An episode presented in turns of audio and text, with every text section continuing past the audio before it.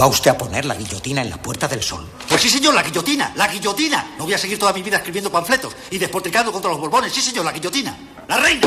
¡Zas! Guillotina. Los chulos de la reina. ¡Zas! Guillotina. Los chulos del rey. ¡Zas! Guillotina. Los ministros. ¡Zas! Guillotina. Los obispos que los rodean. Guillotina, guillotina, guillotina, guillotina. Todos guillotinados. Sí, señor, la guillotina.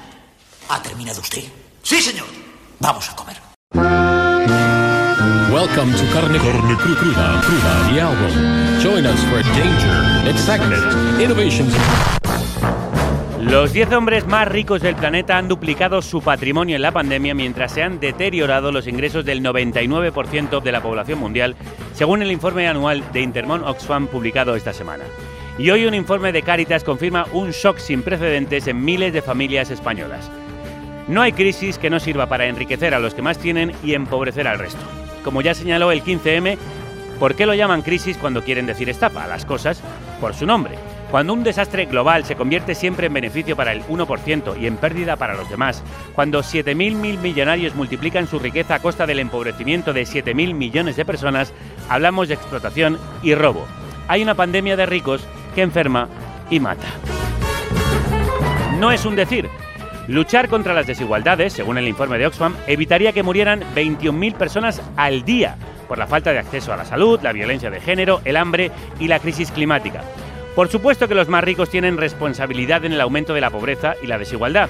Los millones que los gobiernos y bancos centrales gastan para salvar la economía acaban en los bolsillos de los más adinerados gracias a la ingeniería financiera y la evasión fiscal, el auge de las bolsas y las privatizaciones, el poder de los oligopolios y el empeoramiento de las condiciones laborales de los trabajadores. Vamos, que mal de muchos, ganancia de pescadores. El neoliberalismo, lo he dicho otras veces, es socialismo para empresas, un sistema en el que el Estado interviene para desgravar al grande y grabar al chico, para proteger al poderoso frente al desprotegido, para socializar las pérdidas pero privatizar los beneficios.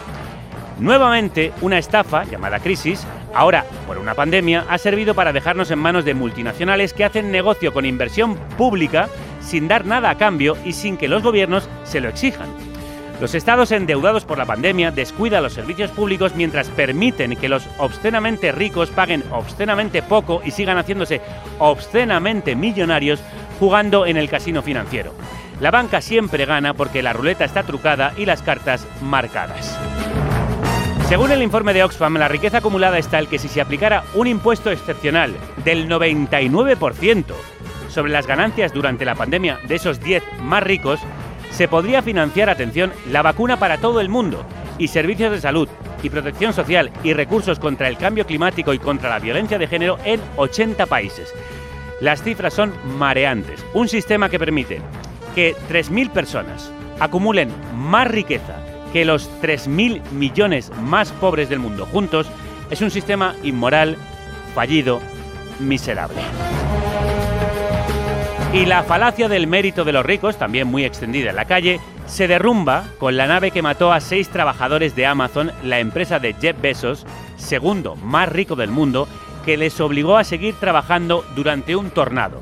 Se viene abajo cuando vemos los impuestos ridículamente bajos que ha pagado durante años Elon Musk, el más rico de todos. Se viene abajo con la explotación de los países y las personas vulnerables, con la uberización de la vida, la precarización del trabajo, el esclavismo en el primer, segundo y tercer mundos. Un liberal clásico jamás defendería esta aberración. Sí, un neoliberal. La lucha de clases existe y la van ganando ellos. Un mercado ultraliberalizado, gobiernos neoliberalizados, multinacionales hipervitaminadas y ciudadanos hipotensos producen esta distopía normalizada. Mientras pedimos a Amazon hasta la barra del pan, hay quien no tiene ni un mendrugo que llevarse a la boca. Disfrutad en casa de la última serie de éxito en Netflix, La Pandemia, una nueva temporada de los Juegos del Hambre o el Juego del Calamar, una guerra entre pobres por la supervivencia, una competición a muerte por salir de la pobreza, pero no es un juego ni un reality, lamentablemente es la realidad. Construías un gran barco, todo el hecho de marfil, todo salvo tú veías que la nave se iba a hundir. No advertiste el odio y la ira entre tu tripulación.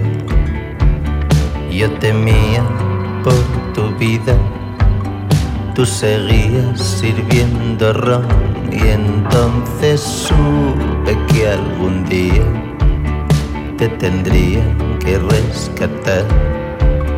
Y esa es una de las cosas que jamás podrás comprar. No me pidas que bendiga lo que intento maldecir cuando el mundo entero gira en torno a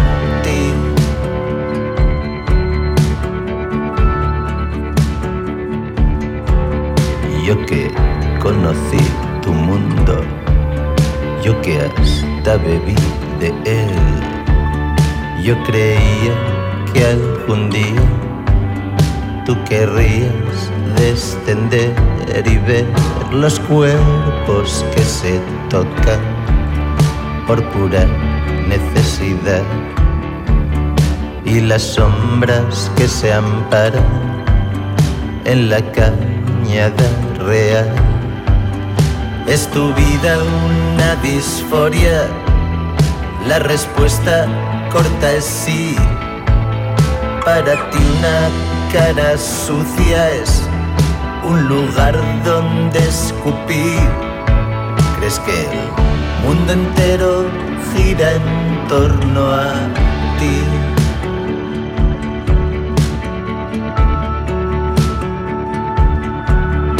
Ahora sé que nuestras vidas nunca se podrán mezclar, que las personas más locas y hermosas del lugar forman parte de la mía, aunque la tuya también.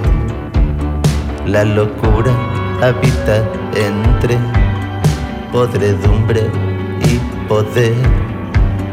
Somos como dos borrachos insultándose entre sí. Yo entre mis bellos tarados, tú en tu absurdo frenesí. ¿Crees que el mundo entero gira en torno a ti? Llegar al naufragio en tu nave de marfil se avecina una tormenta y se desatará el motín y cuando estés comiendo tierra y en la pura soledad, allí a quién vas a acudir cuando ya no gire el mundo en torno a. Nacho Vegas le dedica esta canción a alguien para quien las caras sucias son un sitio al que escupir, alguien que no desciende de su nave de marfil para acercarse a la pobreza, y a los cuerpos que se tocan por pura necesidad, y a las sombras que se amparan en la cañada real. Hoy hablamos con alguien que sí se acerca a esos cuerpos y a esa pobreza porque no cree que el mundo gira a su alrededor, sino que hay muchos mundos a los que mirar. Y a través de su mirada nos vamos a asomar a ellos.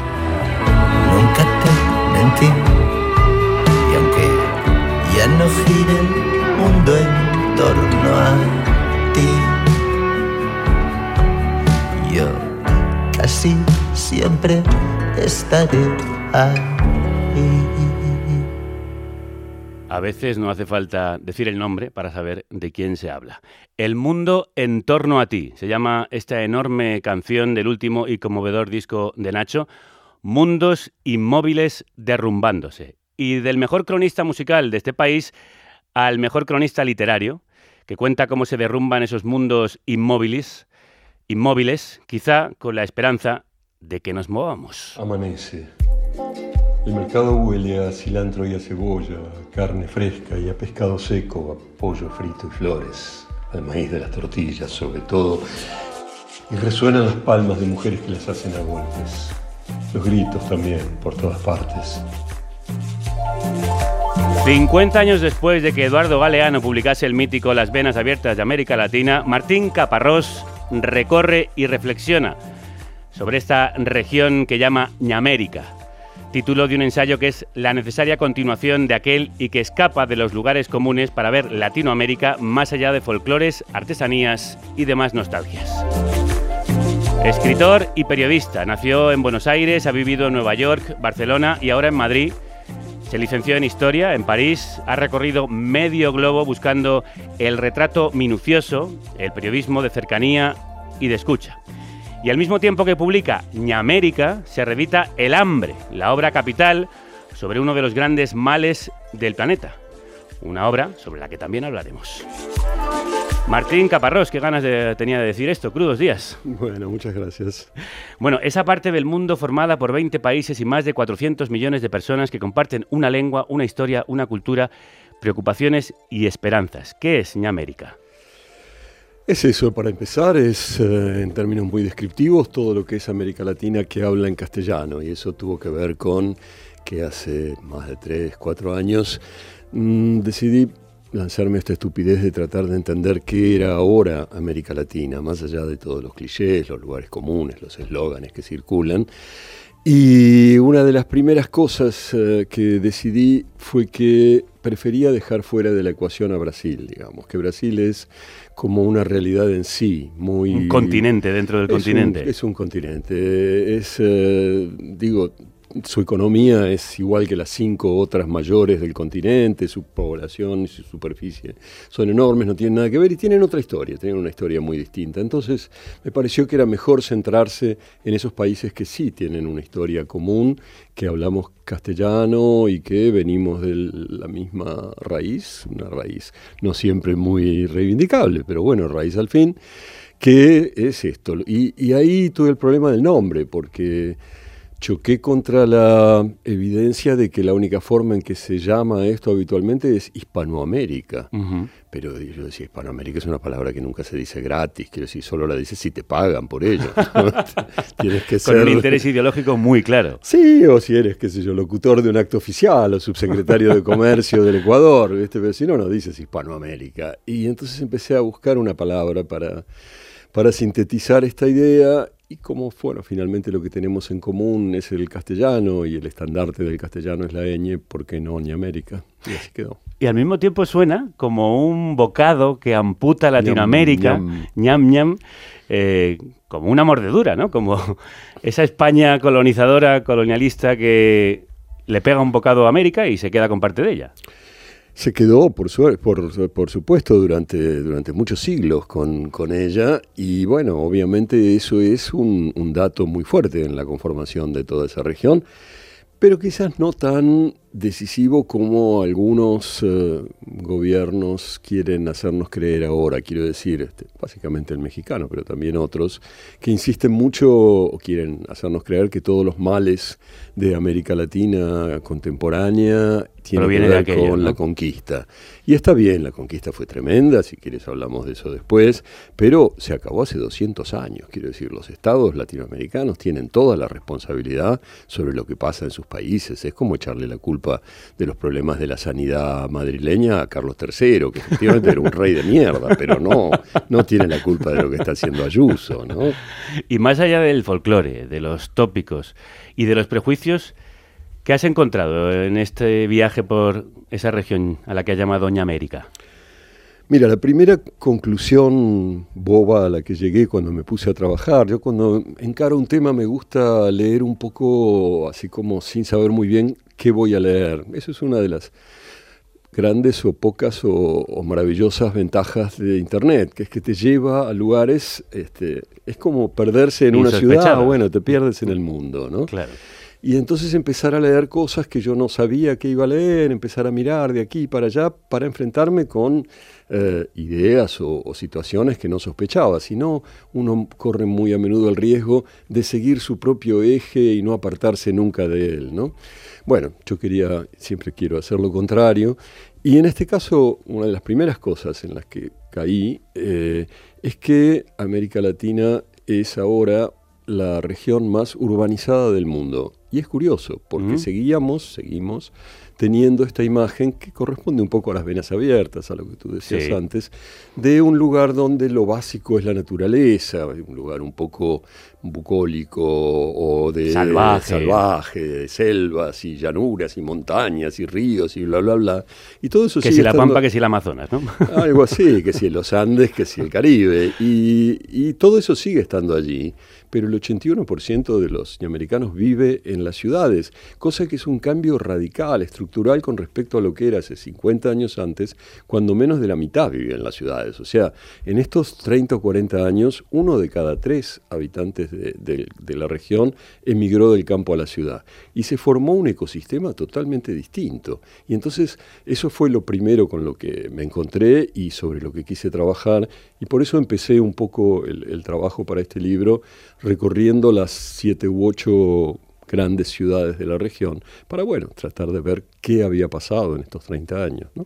Sí, vamos a recorrerlas contigo, pero eso, empezaste hace tres años ah, con estas ideas primeras, pero en realidad es un libro que llevas escribiendo 30. Por lo menos, sí, porque es el tiempo que llevo recorriendo la, la- la- la región y tratando de contarla. De hecho, eh, en algún momento decidí que, bueno, obviamente está este eje de las ciudades, pero el eje principal tenía que ser el de los grandes temas que quería tratar. Y, y en algún momento decidí que para tratar esos grandes temas, que también hablaremos si quieres, la violencia, la economía, la desigualdad, la pobreza, la política, la vamos, religión, esto, lo otro, lo de más allá, para tratarlos quería echar mano y utilizar eventualmente eh, todas esas experiencias anteriores de recorrer la región y tratar de contarla.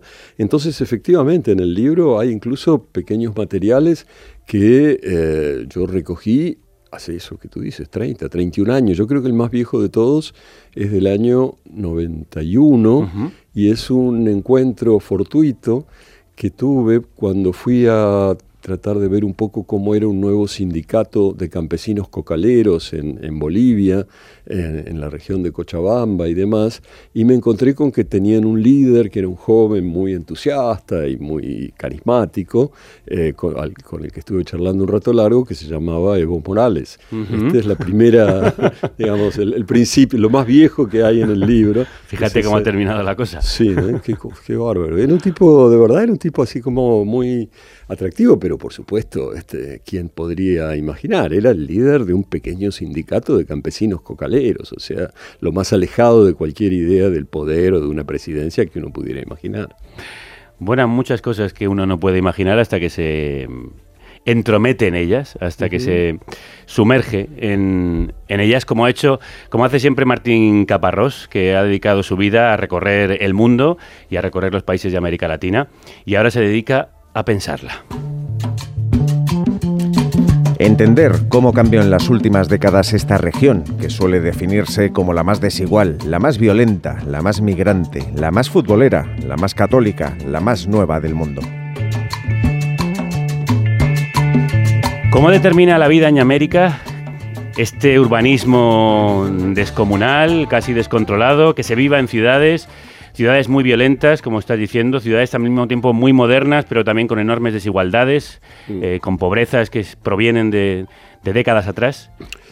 Bueno, para empezar, son ciudades que no responden exactamente a lo que uno piensa cuando piensa en ciudades. Quiero decir, son ciudades que se han armado, como te decía antes, con gente que ha llegado de aluvión en muy poco tiempo y en general con muy pocos medios.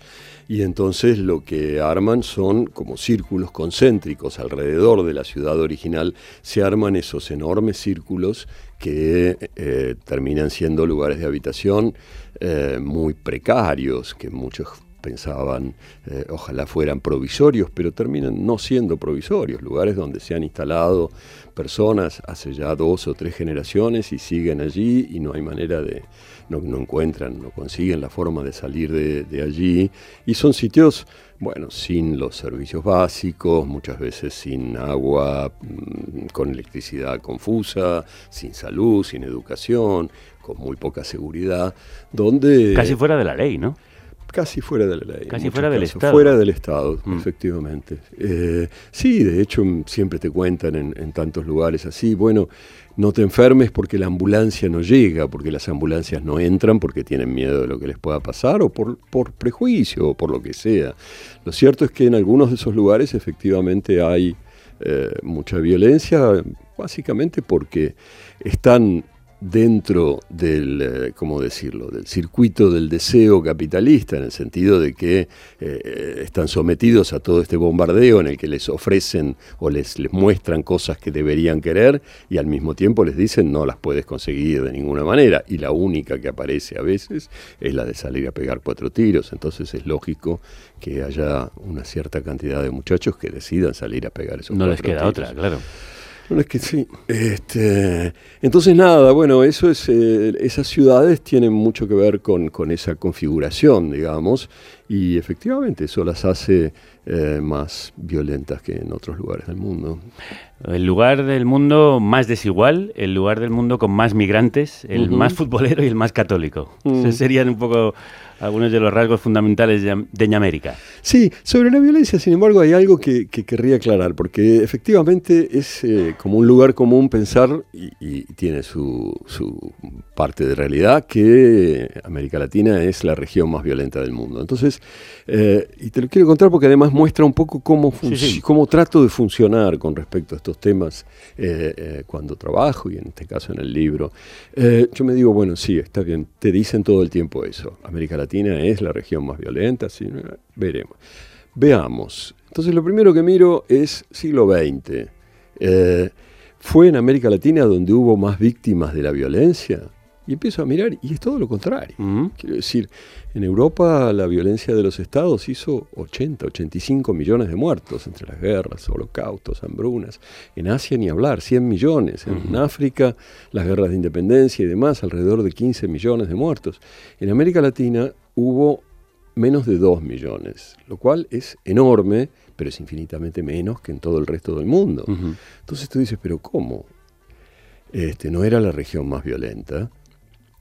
Y ahí viene una corrección, digamos. Todo esto es violencia que podríamos llamar pública, violencia política, estados, estados peleando entre sí, las guerras, o estados reprimiendo a sus ciudadanos de distintas maneras. Eh, en cambio, y en eso, en América Latina, pese a toda la, este, todo lo que pasó y toda la fama que conseguimos hacernos, hubo infinitamente menos que en cualquier otro lugar del mundo durante todo el siglo XX. Pero hay un proceso pareció curioso entender, que es el de lo que yo llamo la privatización de la violencia en los años 80, 90. Cuando todo se privatiza en el mundo, cuando el consenso de Washington, cuando el Banco Mundial y el Fondo Monetario, y etcétera, etcétera, hacen que este, el mundo se privatice, digamos, gracias Reagan, gracias Thatcher, y etcétera, etcétera, eh, también en ciertos lugares se privatiza la violencia. Quiero decir, ciertos empresarios que quieren hacer aquello que han hecho siempre los ricos latinoamericanos, que es extraer y exportar materia prima, deciden o entienden que para hacerlo, en su caso particular, necesitan hombres armados alrededor que les permitan apoderarse de ese mercado muy disputado, el mercado de la coca, la exportación de cocaína, etcétera, etcétera, y arman pequeños ejércitos que ejercen una violencia muy fuerte en sus lugares, que cuando no están protegiendo a sus jefes o ganando mercados a tiros, bueno, hacen alguna tarea secundaria, yo supongo que incluso, como suelo decir, a ningún patrón le gusta ver que sus empleados están- se están rascando el higo, entonces este, los mandan a hacer otras cositas de vez en cuando para aprovechar que los tienen ahí, etcétera, etcétera, y se arma una espiral de violencia muy fuerte, efectivamente, en Colombia, primero, después en México, el norte de América Central, eventualmente en Venezuela. Esos seis países tienen un nivel de violencia mucho mayor, medido como se miden estas cosas, en número de muertos. cada 100.000 habitantes, un nivel de violencia mucho mayor que el resto del mundo. Pero después hay otros 15 países en la región que no, que tienen un nivel Más de bien violencia tranquilos. Normal, parecido a la media mundial, un poquito más, un poquito menos. Entonces tampoco la descripción de que América Latina es un espacio especialmente violento es correcta. Lo que hay son efectivamente cinco o seis países que por estar embarcados en la exportación de básicamente cocaína, pero ahora también heroína y demás, sobre todo a Estados Unidos, entonces sí han entrado en una espiral de violencia muy brutal. ¿Y esa violencia crees que tiene solución? ¿O se ha vuelto tan endémica y crónica que no tiene salida? Bueno, tiene Porque un también poco- explica mucho el tránsito tan masivo de migrantes. Por supuesto, sí, sí, sí, no, tiene una cantidad de efectos extraordinarios y es algo que es, un- es una tontería, pero a mí me impresiona mucho los efectos del consumo de drogas ilegales sobre sociedades, digamos.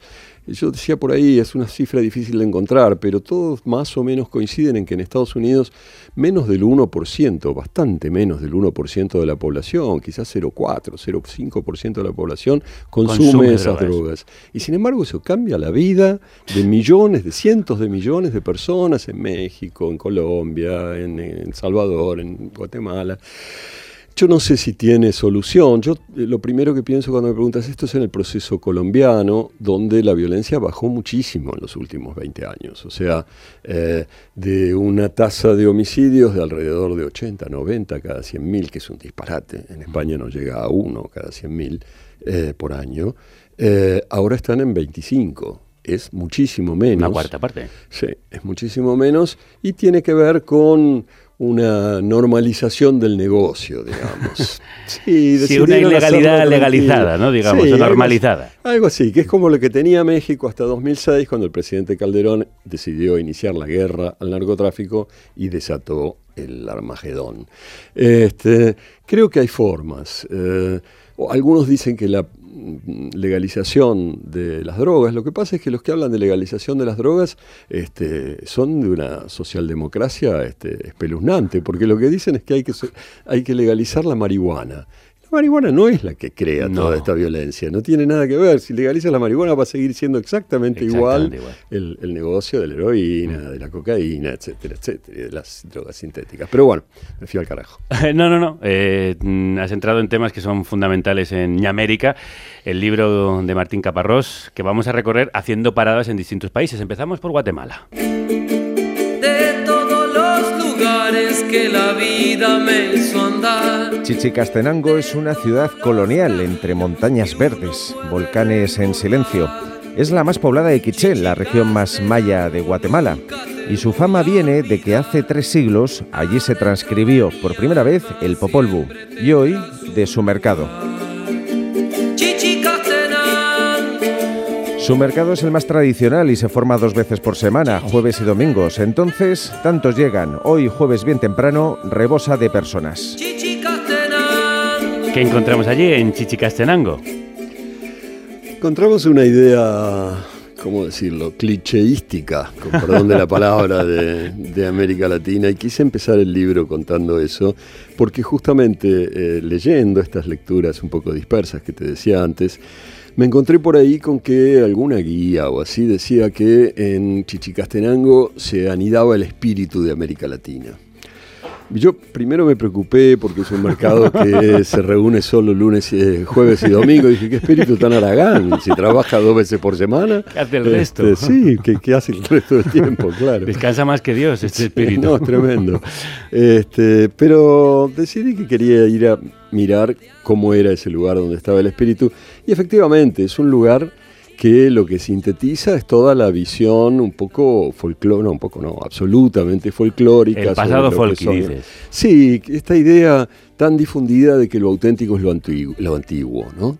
De que eh, las cosas cuando van cambiando se van alejando de su esencia, como si tuvieran eso, una esencia esencia. anterior o una esencia en general, este, y cualquier cambio las, las, las arruinara, ¿no?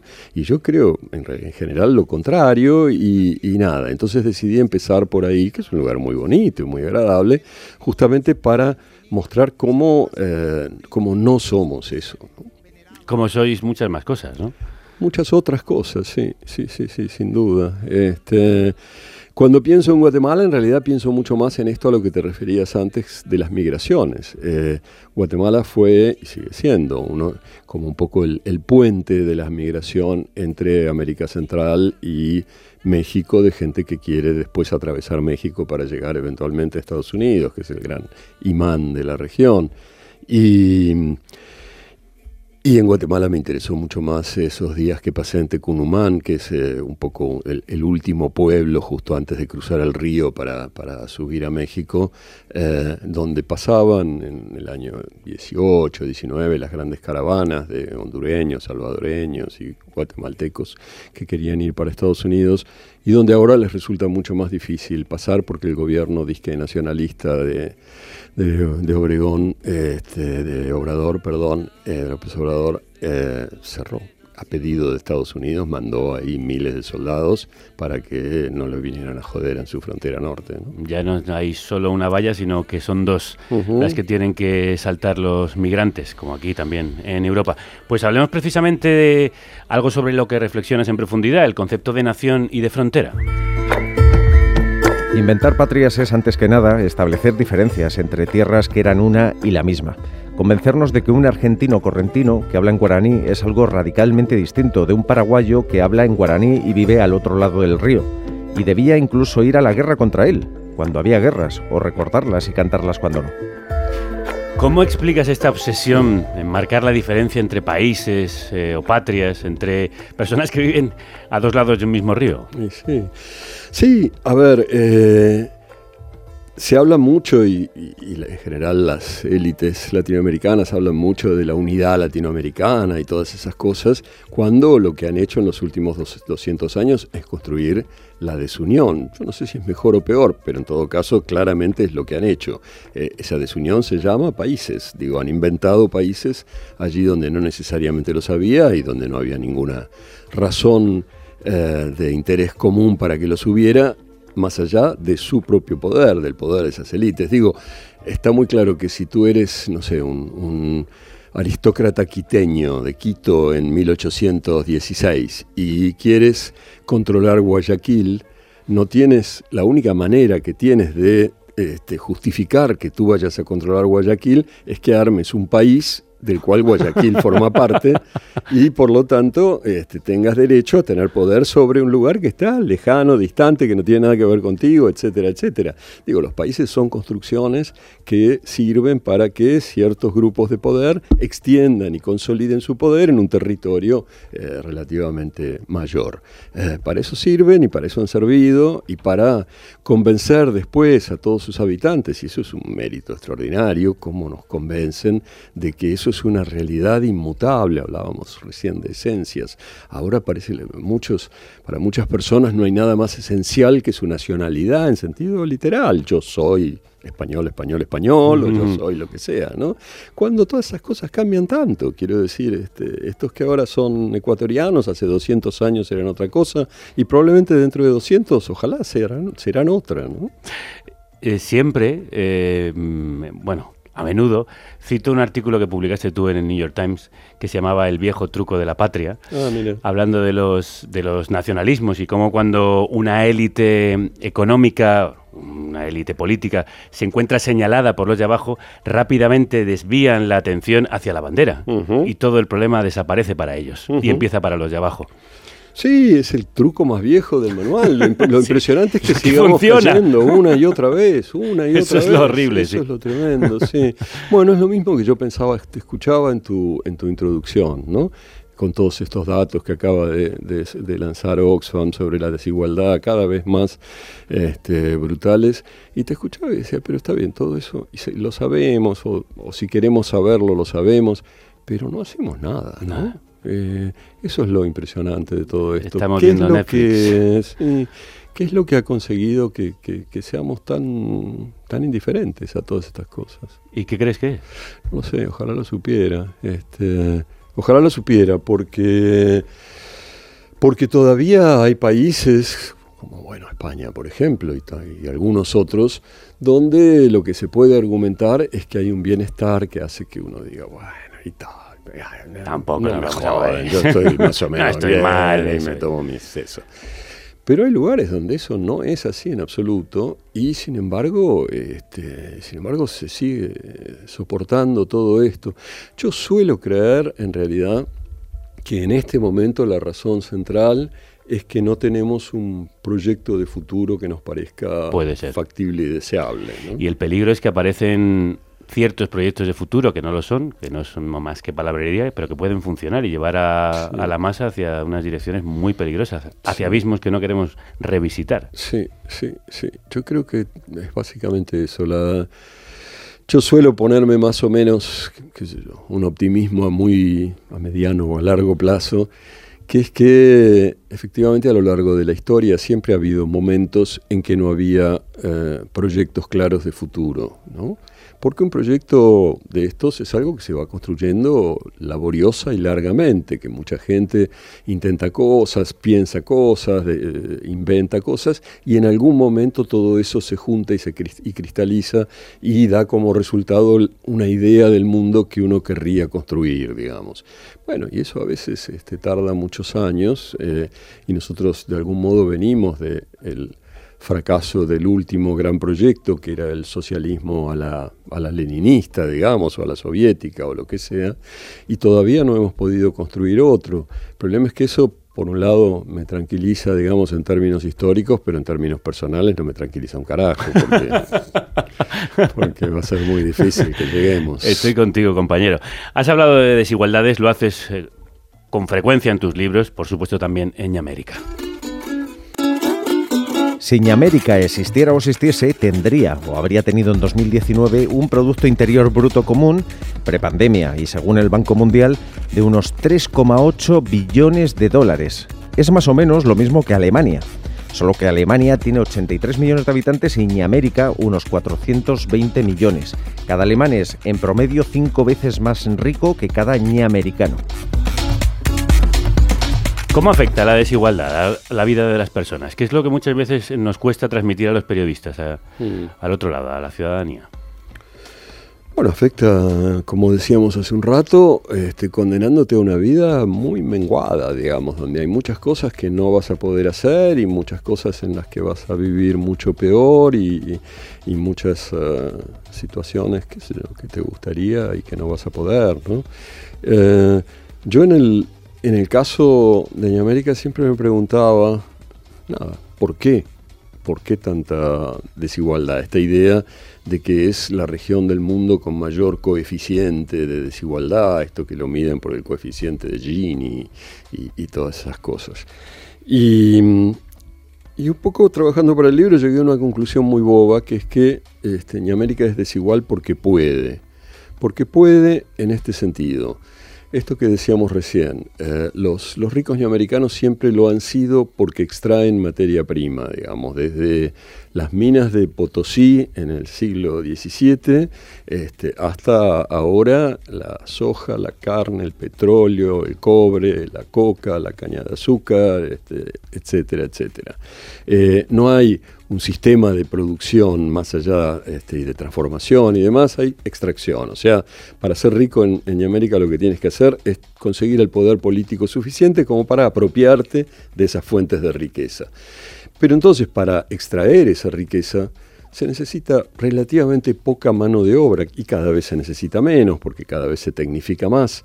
Entonces los ricos americanos no necesitan a sus pobres para trabajar, dicho de una manera muy brusca y esquemática. No necesitan que trabajen ahí porque con unos pocos les alcanza.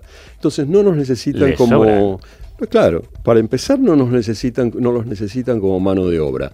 Para seguir, como el destino de, de esa extracción, de esa materia prima, es la exportación, son mercados externos, tampoco los necesitan para consumir, no los necesitan como mercado interno, porque lo que consiguen lo venden en otro lado.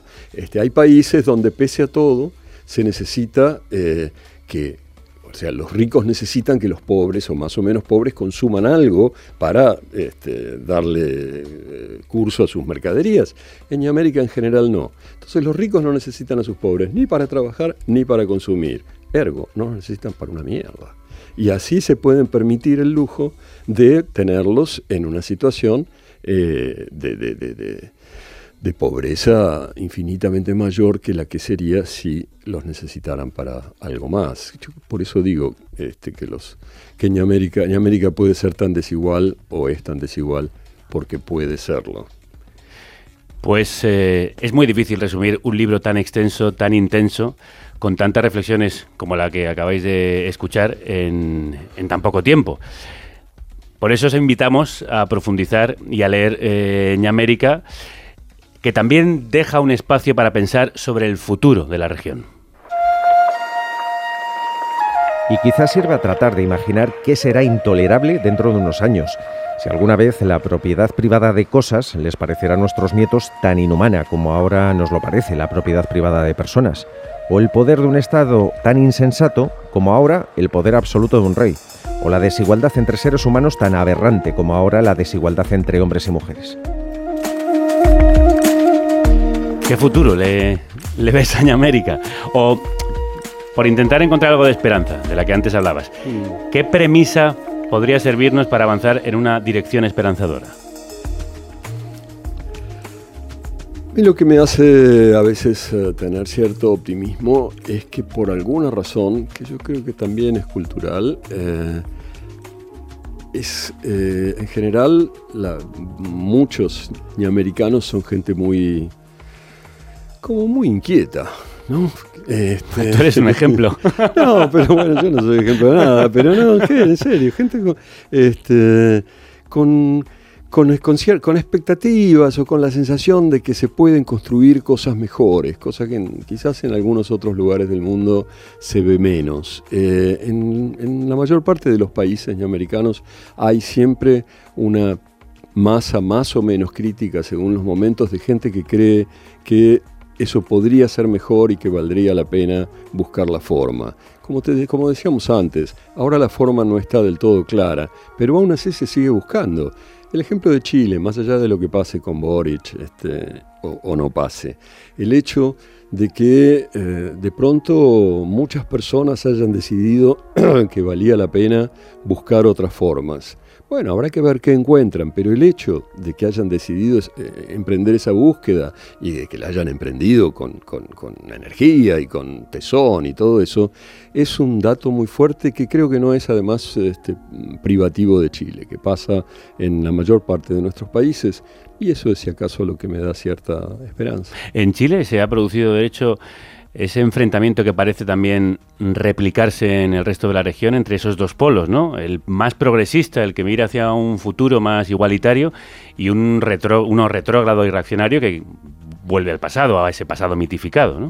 Sí, yo quizás lo contaría de otra manera. Eh, Cuéntalo tú mejor, sí. no, porque sabes que una de las conclusiones extrañas a las que llegué trabajando para este libro es que eh, durante esa década y media, digamos, en que hubo gobiernos, las primeras 15 años del siglo, de este siglo, en que hubo una serie de gobiernos que se decían de izquierda en, la región, eh, la situación de los más pobres en, en, los países latinoamericanos no mejoraron más en esos países con gobiernos que se decían de izquierda que en otros países con gobiernos de derecha. Quiero decir, no mejoraron mucho, no mejoraron más en Ecuador que en Colombia, o no mucho más en Bolivia que en Perú, y así sucesivamente. Quiero decir, los gobiernos que se decían de izquierda no redistribuyeron la riqueza de una manera eh, visible, más allá de que eran unos años en que había más riqueza, y por eso vivieron mejor los más pobres en todos los países, pero no especialmente en los países con gobiernos de izquierda, lo cual hace que yo, por lo menos, me pregunte muy seriamente en qué medida eran de izquierda, porque creo que lo que define si un gobierno es o no de izquierda es en qué medida mm, redistribuye la riqueza. Y Venezuela, que, se puso siempre de ejemplo como de un país que había conseguido sacar a grandes masas de población de la pobreza y reducir las desigualdades, al menos así lo vendía el gobierno bolivariano. Yo tengo muchos problemas con el gobierno bolivariano. Para empezar, este, eh, la idea de un, de un, coronel del ejército este, dando golpes de Estado y liderando este, un movimiento eh, como supuestamente, este, no sé, generoso, es, este, me, suena tanto a, otro coronel del ejército que en el año 45 hizo algo parecido en la República Argentina, un tal Perón, que, este, que nunca me, yo, nunca me pareció que fuera particularmente confiable y más allá de todas las etapas que pasó en la, situación venezolana, lo que terminó sucediendo en ese país es tremendo, porque consiguieron que, un, que una sociedad que estaba entre las más prósperas de América Latina así se destruyera, quiero decir, un país del que se van 3, 4, 5 millones de personas y no son los ricos los que se fueron, se fueron ricos, pero se fueron sobre todo muchos que no tenían para comer al día siguiente, un país este, que después de 20 años de gobierno supuestamente progresista o como quiera que se llame, el resultado es que es 4 millones de personas se escapan porque quieren comer, es la catástrofe más absoluta que yo haya podido ver. Entonces, lo de Venezuela, por el momento dejémoslo. No, a lo que iba es, eh, a lo que iba es que yo creo que durante esos 15 primeros años eh, hubo gobiernos que se dijeron de izquierda porque en ese momento, en algunos casos bueno, por lo que fuera, en casos que yo conozco bien como el de Argentina, estoy convencido de que fue, porque en ese momento el discurso neoliberal estaba totalmente desprestigiado y había que plantearse como que estabas en contra de ese discurso. Eso fue lo que hicieron los Kirchner después de haber participado de la administración neoliberal de los 90 con todo entusiasmo. Este, descubrieron un poco tarde que eso era el mal, pero bueno.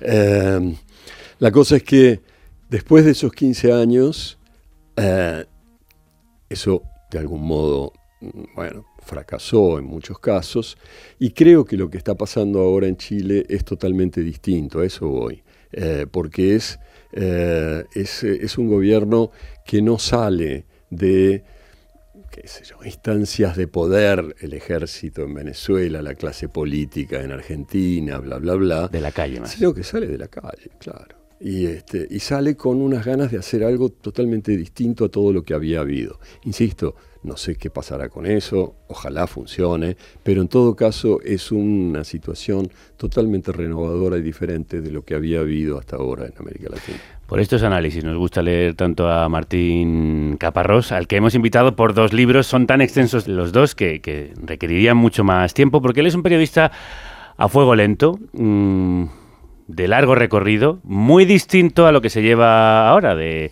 velocidad y frenesí.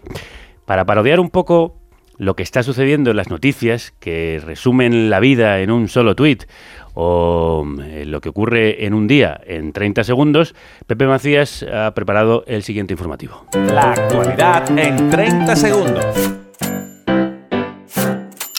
La actualidad en el día de hoy puede resumirse en tres grandes puntos, y digo tres porque en realidad podríamos dejarlo en dos, que sería más corto y más sencillo de contar sobre todo en 30 segundos. El primero de ellos supongo que todos ya sospecháis que es. Las redes estaban ardiendo con el tema. Yo enciendo Twitter y tengo que apagar la calefacción.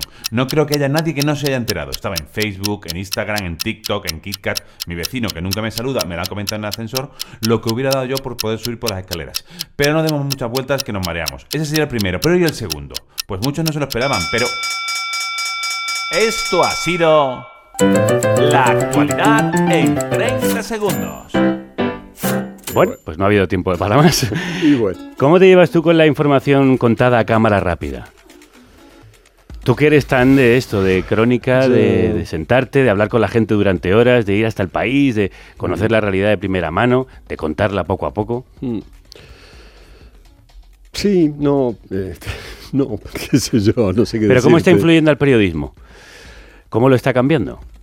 Bueno, le está dando a mucha gente la sensación de que no vale la pena este, intentar otra cosa porque está todo supuestamente ahí, ¿no? Porque, este, y, creo que poco a poco eh, los medios probablemente más, más inteligentes se van dando cuenta de que no les sirve para nada tratar de competir con esa velocidad porque eso ya lo hacen bien. Está, este, ristra de redes sociales que citaba este, nuestro amigo recién, eh, y, que, y que si algún papel van a seguir teniendo, probablemente esté más en este tipo de periodismo del que tú hablas, o el de ir a mirar y tratar de contar las cosas eh, con, una, con una posibilidad que no tienen eh, las redes, o el de pensar, analizar, que a gente que más o menos tiene algún conocimiento y algunas ideas sobre un tema pueda este, pueda pensarlas.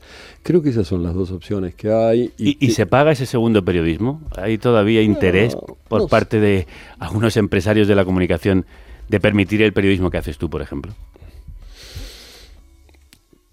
Debería decirte que no, pero tampoco, ¿sabes qué pasa? Yo este, en eso siempre choco aquí en España, porque yo vengo de este año, ¿cuánto es?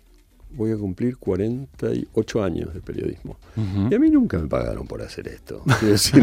en el sentido de nunca nadie me dijo, toma, aquí tienes este, el dinero que necesites, vete un mes a no sé dónde, después te doy 15 páginas. Siempre me peleé para hacer esto. Siempre tuve que, que buscarme la vida e inventar cositas y ver si conseguía un billete para tal lado y ver si pelearme después con un editor que me decía, no, esto 30 mil caracteres, no, es un disparate, tenemos que publicar 15 no, ah, qué sé yo. O sea, y en cambio aquí hay como la nostalgia de una edad de oro en que parece que esto sucedía. Yo no termino de creerlo porque nunca creo en, la ciudad, en las edades de oro, pero bueno, quizás sucedía más que lo que a mí me sucedió. En todo caso, insisto, cuando ahora veo que no hay este, una demanda inmediata para este periodismo, digo, claro, nunca la hubo y no tiene por qué haberla. Lo que debería haber, ojalá haya y siga habiendo, es gente que pelea para hacerlo y que a veces lo consigue. Martín Caparrós lleva años peleando, ya ha dicho 48, y, y lo está consiguiendo, publicando libros que son esenciales. Como no queremos hacer las cosas rápidas, mm. estamos aquí hablando las compañeras y yo que vamos a dejar el hambre para otro día, para darle el mismo tiempo que le hemos dado a Ñamérica. Así que desde aquí eh, extiendo la invitación, porque como he dicho al principio, el hambre es una obra capital para entender uno de los grandes males de este planeta y cuenta tanto y tan bien en ese libro, Martín, que te voy a pedir que vengas otro día. Encantado. No te importa, ¿no? No, con todo gusto. Dale. Ha sido un placerazo tenerte hoy por primera vez. Lo dejamos para la segunda, la segunda parte muy próximamente. Vale, bárbaro. Gracias.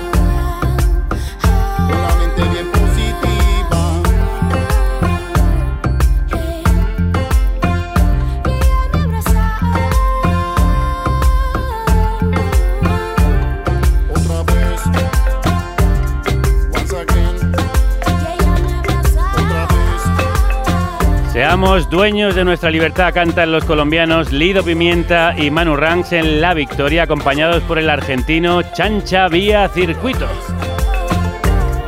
Un canto a la resistencia y a la esperanza. Como lo es también el libro de Martín Caparrós, otro argentino. Y por ser dueñas de su libertad, luchan las mujeres que apuestan por emprender en un mundo que no se lo pone nada fácil. Juntas, juntas, juntas, juntas, juntas, emprendemos. Juntas emprendemos. Juntas emprendemos. Mujeres rompiendo el imaginario colectivo de lo que significa emprender. Una sección, una sección hecha a sí mismas. Vamos con un nuevo espacio de Juntas Emprendemos, esta sección para mostrar que otra forma de montar negocios es posible. Hoy pilota Alexandra Rodríguez. Alex, crudos días. Crudos días, Javier. Cuéntanos, ¿qué nos traes?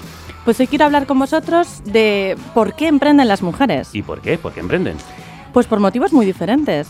A ver. A veces porque identifican un nicho de mercado que nadie ha visto antes o puede tener que ver con algo específicamente femenino que no han identificado desde sectores más masculinizados. Por una cuestión de punto de vista, vamos.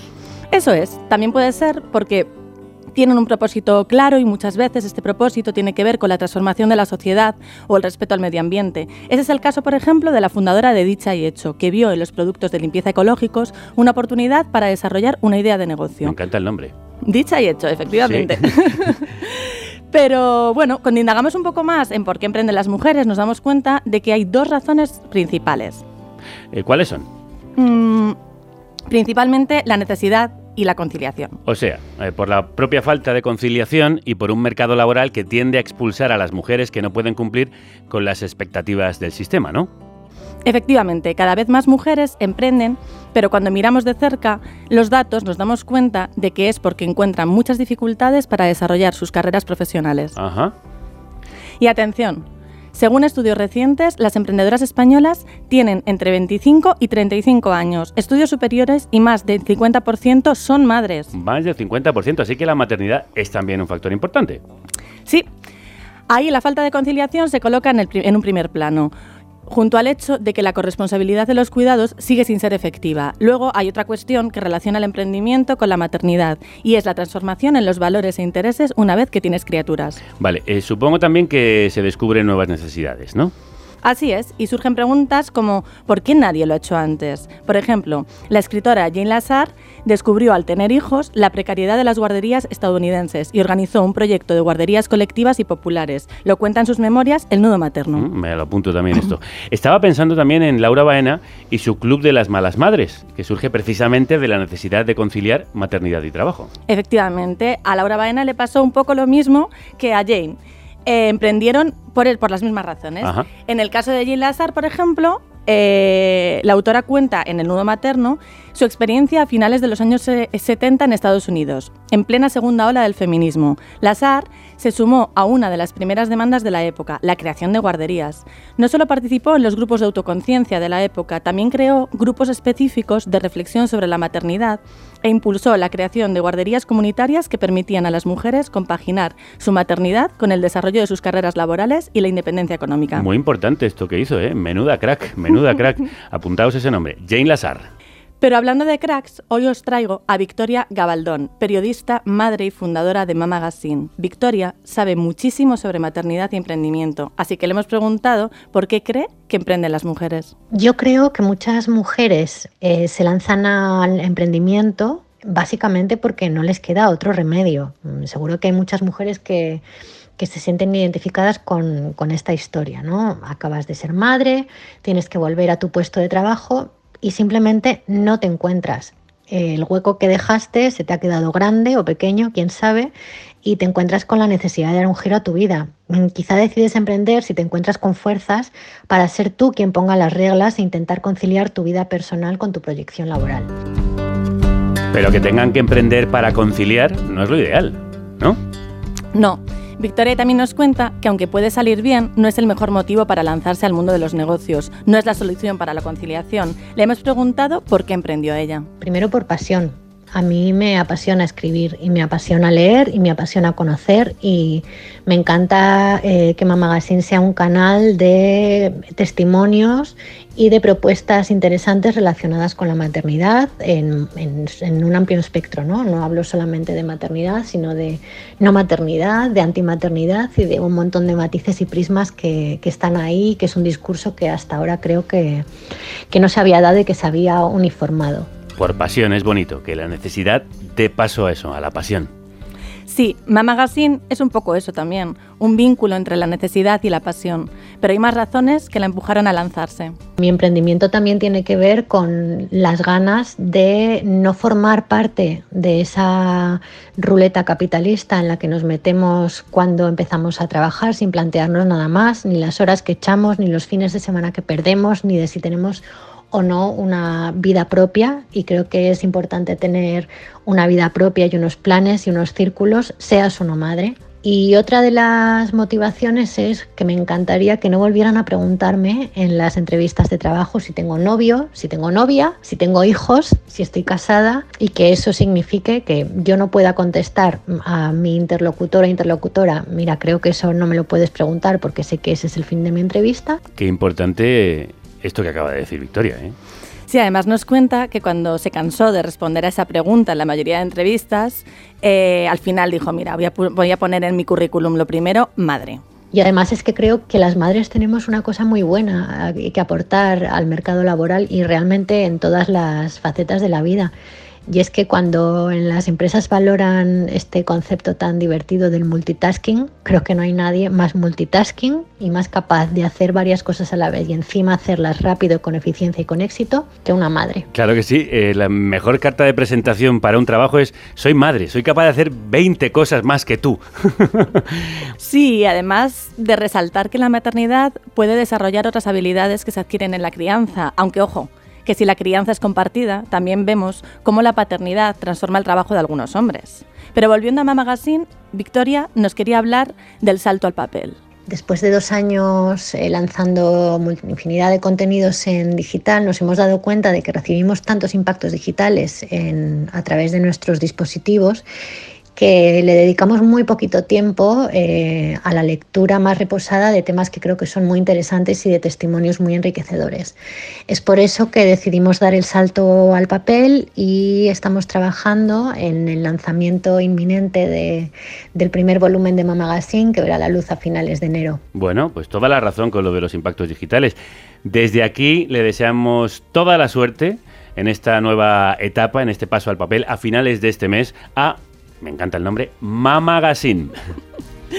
Efectivamente, muchísima suerte Victoria con este proyecto y seguimos en la misma línea. Hemos hablado también con Elia Mervi, es ilustradora, es madre de dos criaturas, ha viajado por varios países de Europa, ha ilustrado cosas como las cartas de Emily Dickinson, por ah, ejemplo. bueno, es una crack absoluta. Bien por ella. Y sabe muchísimo sobre cómo conciliar la madre, la mujer y la creadora teniendo en cuenta que el trabajo creativo necesita eh, mucho espacio mental, pues dependerá de cada mujer eh, pues ese equilibrio o fórmula que ella encuentre entre su maternidad y su creación. Eh, algunas mujeres que pues dejan de crear durante el tiempo, bueno, durante un tiempo después de ser madres, eh, otras pues eh, usan su arte, su trabajo creativo como una especie de refugio o una especie de, brújula para no perderse, pues otras se sienten eh, más motivadas e inspiradas y sobre todo pues más disciplinadas. Y luego están las condiciones externas. ¿En qué país vive esa creadora? ¿Qué apoyo se da allí al arte, a la cultura, a la crianza? ¿Y qué red económica y personal tiene el artista? Claro, porque cuando hablamos de emprender creando, haciendo arte, la cosa se complica. Efectivamente. Sí, sí. La creación requiere muchísimo espacio físico y mental y tras la maternidad estos espacios se transforman. En el caso de Elia, eh, ella ha sido siempre autónoma y tras su segunda maternidad fue cuando emprendió un nuevo proyecto colaborativo, El Espectro Invisible de Medea. Es un proyecto sobre maternidad y creación con el que queremos romper pues, con esa falsa idea de que la creación y la maternidad pues, no pueden convivir. Nuestra principal eh, y más potente fuente de información para crear este proyecto son los testimonios de, artistas y creadoras que colaboran con nosotras pues, cada mes a través de diferentes preguntas sobre maternidad y creación que pues, nosotras vamos lanzando. Eh, también hablamos mucho de genias que crearon sus obras pues, inmortales mientras criaban o, o que las crearon, crearon su trabajo partiendo de, pues, de su experiencia con la maternidad. El objetivo es sacar la maternidad de entre los temas banales para colocarlo entre los grandes temas universales, como son la muerte o el amor, y que, en todas sus formas, puede inspirar grandes obras. Qué bien dicho eso. Eh, Recuerda el nombre, El espectro invisible de Medea. Bueno, pues muchísimas gracias eh, Elia y Victoria por contarnos vuestros proyectos y formas de conciliar, nada menos que emprendiendo y creando. Alex, juntas emprendemos. Como siempre, muchísimas gracias. Hasta la próxima. Nos vamos con este temazo de Aiko, el grupo. Niños Purbito y Niñas lo que sea, una de esas frases odiosas que gracias a las chicas ya no se escucha tanto.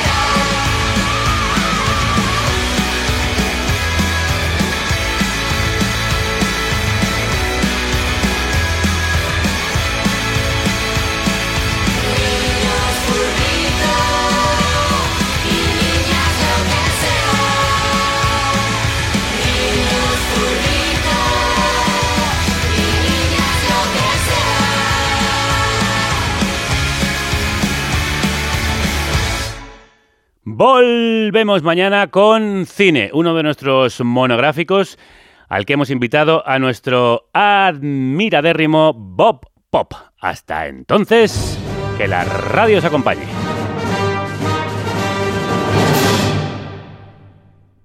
Oye, oye, espera, que aún falta algo. Recomienda el programa o difúndelo en tus redes, si te ha gustado. Nos vendrá muy bien. Y si puedes, ayuda a hacerlo posible en carnecruda.es. Eso es todo. Gracias.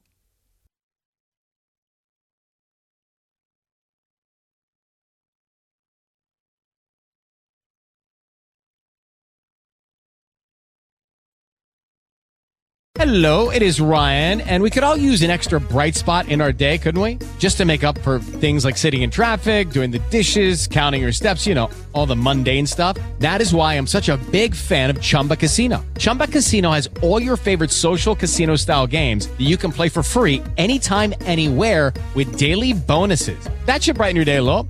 Actually, a lot. So sign up now at chumbacasino.com. That's chumbacasino.com. No purchase necessary. Group. Void were prohibited by law. See terms and conditions. 18 plus.